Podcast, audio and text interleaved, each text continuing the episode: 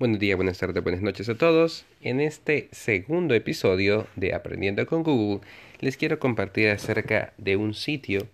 que no solo les permitirá desarrollar sus habilidades como docentes, sino también tener toda una currícula ya creada, diseñada, para que ustedes puedan también desarrollar las competencias digitales de sus alumnos. Y ojo con esto porque esto no es para los maestros de informática o como se suele conocer los que dan tecnología, sino que son habilidades eh, donde la tecnología es un medio, pero donde pueden desarrollar no solo las competencias digitales, sino también otras habilidades y otros conocimientos de la vida práctica y real. Así que con eso en mente, vamos a comenzar.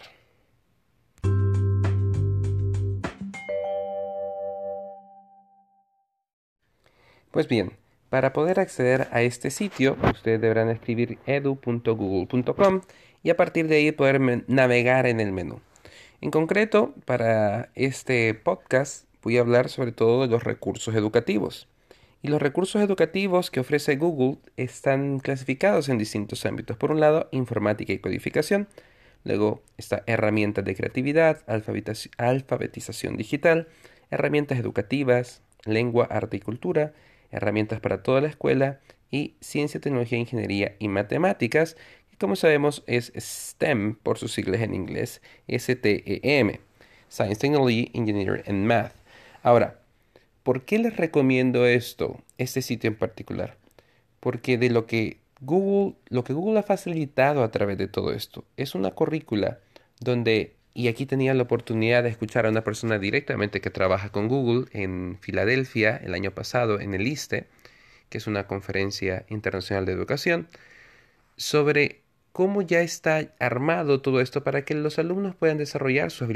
habilidades digitales, para que el docente pueda encontrar recursos ya armados con objetivos claros, con contenidos, videos videos que tienen sus traducciones, eh, de modo que si alguien tiene algún problema que no escucha o necesita comprenderlo, está todo subtitulado, se puede variar la velocidad a la cual se reproduce, está traducido a distintos idiomas y esto de la traducción también vale la pena mencionarlo para otras cosas de Google. Basta con que ustedes se vayan hacia el final de la página, sea que estén en móvil o en la web, en desktop, laptop, y puedan cambiar el idioma. Google ya lo tiene para poder traducirlo a muchos idiomas, de modo que ustedes todos estos recursos que encuentran los pueden acceder sin ninguna dificultad. Ustedes pueden elegir los cursos de alumnos a nivel principiante, intermedio, avanzado o incluso cursos donde ustedes mismos puedan encontrar algunos retos. Están, además de los contenidos, las rúbricas de evaluación. A lo que me refiero es que cada uno en su institución sabe cuáles son sus necesidades, pero tenemos toda una currícula gratuita disponible para que nosotros mismos podamos seguir desarrollando habilidades o para que nuestros alumnos también las puedan ir solventando y sobre todo, y eso es lo importante, habilidades que resuelvan problemas reales. Y al final en esto se juega la motivación y el, y el verdadero aprendizaje significativo, en que lo relacionen con cosas eh, importantes. Para el caso, Apple tiene un, examen que se llama el LTS, lo he mencionado en los otros podcasts. Google, eh, perdón, Microsoft también tiene su service para poder ver cómo están las habilidades digitales de las instituciones y de los alumnos, pero todos coinciden en este elemento. La importancia y la necesidad, por un lado, del trabajo en equipo, por otro, de la motivación y otro es del real world engagement, o sea, que realmente se enganche y conecte con problemas y asuntos de la realidad. Y aún a pesar de que pueda esto sonar desactualizado, que no lo es en este momento, cosas o problemas como lo que está viviendo ahorita Australia deberían de cuestionarnos, o sea, un incendio que ha sido el doble de la suma de la Amazonia con los incendios de California, más de 4 millones de hectáreas. Hay muchos problemas y situaciones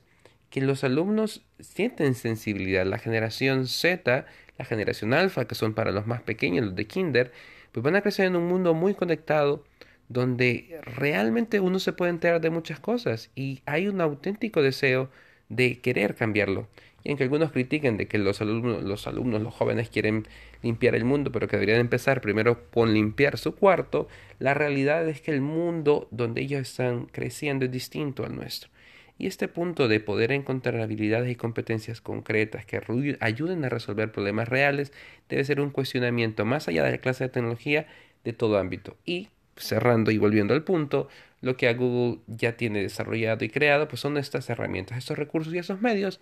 que les animo y les invito a que los puedan explorar para que puedan elegir una lección, tomar algo de ahí y retar a los alumnos y sobre todo retarse a ustedes docentes, porque en la medida que ustedes también crecen y aprenden más, también pueden ayudar a crecer más y aprender más a sus alumnos. Así que con esto cierro el episodio 2 de Aprendiendo con Google.